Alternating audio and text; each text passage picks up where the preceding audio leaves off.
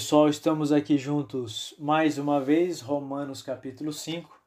Infelizmente estou sozinho novamente, que essa profana linda, só tá pó de cansaço. Então vou gravar aqui essas reflexões do nosso coração de Romanos capítulo 5. Eu considero Romanos capítulo 5 o epicentro, o centro dessa epístola. Porque aqui ele desmonta a consciência religiosa que inverte as polaridades da nossa vida a partir do versículo 1. Ele diz, portanto, uma vez que pela fé fomos declarados justos, preste atenção no que ele vai dizer.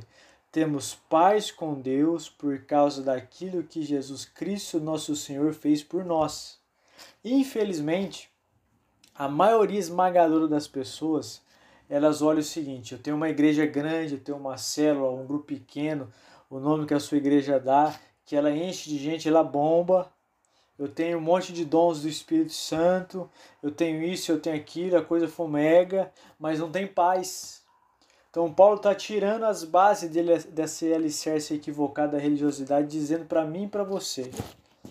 O que legitima, o que mostra que o Evangelho está presente no nosso coração, é que nós experimentamos a paz que perdoa os nossos pecados cometidos no passado ele fala que a justificação nos traz paz, porque em Jesus ele nos declarou justos, justos pecadores, culpados, se tornaram inocentes, justificados por causa do sangue de Cristo. Então existe um monte de líder de célula multiplicando a sua célula, mas não tem paz no coração e está preso nos pecados escondidos da sua alma. Existem igrejas grandes com um monte de gente, várias pessoas mas não existe paz na liderança. Existem igrejas pequenas, essas de esquina, que também não existe paz no coração. O sinal que o evangelho, que o evangelho aconteceu no nosso coração é que nós temos paz em relação ao nosso passado, porque nós fomos perdoados. O versículo 3 ele continua dizendo: Também nos alegramos ao enfrentar dificuldades e provações, pois sabemos que contribui para desenvolvermos perseverança. Quando o Evangelho alcança o nosso coração e nós entendemos que nós somos justificados de uma maneira imerecida, a nossa perspectiva da vida ela muda. O trabalho não é mais uma maldição, mas é uma benção. A vida conjugal agora não é um fardo, mas é uma alegria de saber que dois pecadores, num processo de transformação, estão se conhecendo mutuamente diariamente até o final das suas vidas. E ele está dizendo que também nós podemos enfrentar as dificuldades, as provações, porque existe um propósito em todas as coisas.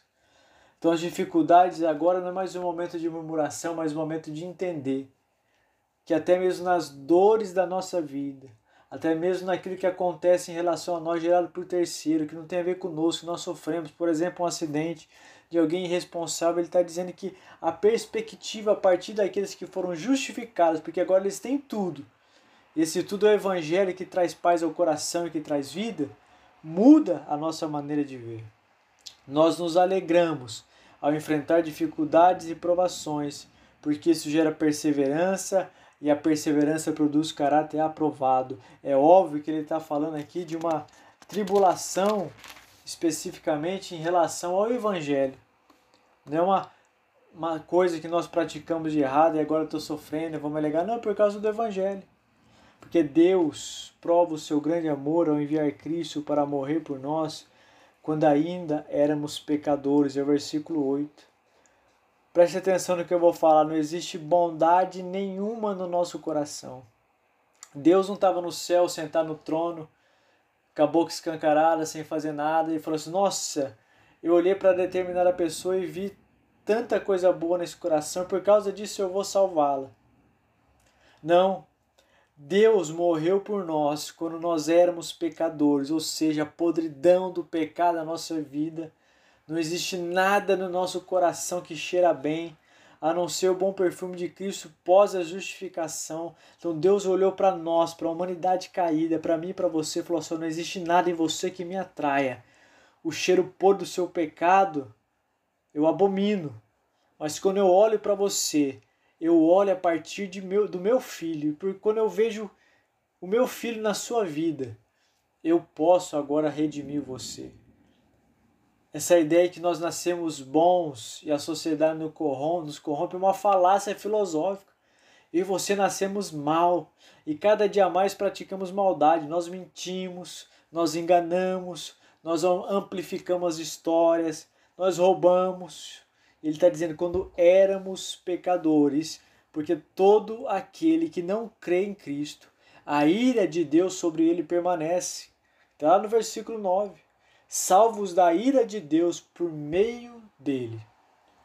Para aqueles que não creem em Jesus, a ira de Deus permanece. Para aqueles que creram, a ira de Deus é suspensa, porque essa mesma ira que odeia o pecado foi derramada no inocente que é Cristo. E uma vez que ele absorve no seu próprio ser, ontologicamente falando, toda a ira divina, eu e você podemos ser justificados. Eu e você somos salvos não porque nós somos bons, mas porque nós somos pecadores e necessitamos disso. Entender isso, entender Romanos capítulo 5 é viver a vida que você nunca imaginou que você poderia viver na alma, na existência, no coração, a alegria dessa novidade de gratidão e saber que não havia nada de bom em nós, mas gratuitamente nós fomos alcançados, porque alguém pagou o preço por tudo isso, que é Jesus Cristo. Olha que ele continua dizendo: Ainda maior, porém, a graça de Deus e sua dádiva, que veio sobre muitos por meio de um único homem Jesus Cristo. Perceba que o texto está dizendo que veio sobre muitos, não veio sobre todos. Veio sobre muitos, sobre aqueles que Deus escolheu antes da eternidade para ser os seus eleitos. Deus não vai salvar a humanidade, ele vai salvar aqueles que creram, porque foram eleitos para quê? Para crer. Aqueles que confiam, confiam tiveram as suas vidas mudadas.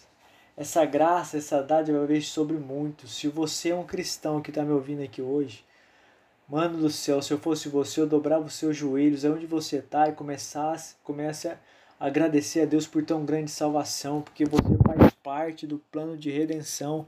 Deus não vai salvar a humanidade, Ele vai salvar os eleitos, aqueles que creram nele. E às vezes a gente perde tempo, mano, reclamando da vida.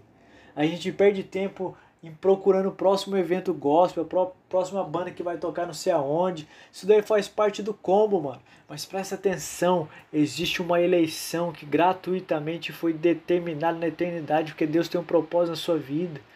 Isso é o que importa. É a paz que perdoa os nossos pecados.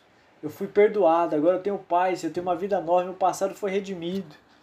Agora eu sei que eu sou um eleito. Agora tem uma perspectiva diferente do sofrimento, porque a graça de Deus reduziu tudo a um espírito de gratidão. E apesar dos nossos muitos pecados, diz o versículo 16, Deus nos possibilita ser declarados justos diante dele mais uma vez. Ele reitera isso, o apóstolo Paulo, no versículo 18. Ele continua, e aqui eu encerro.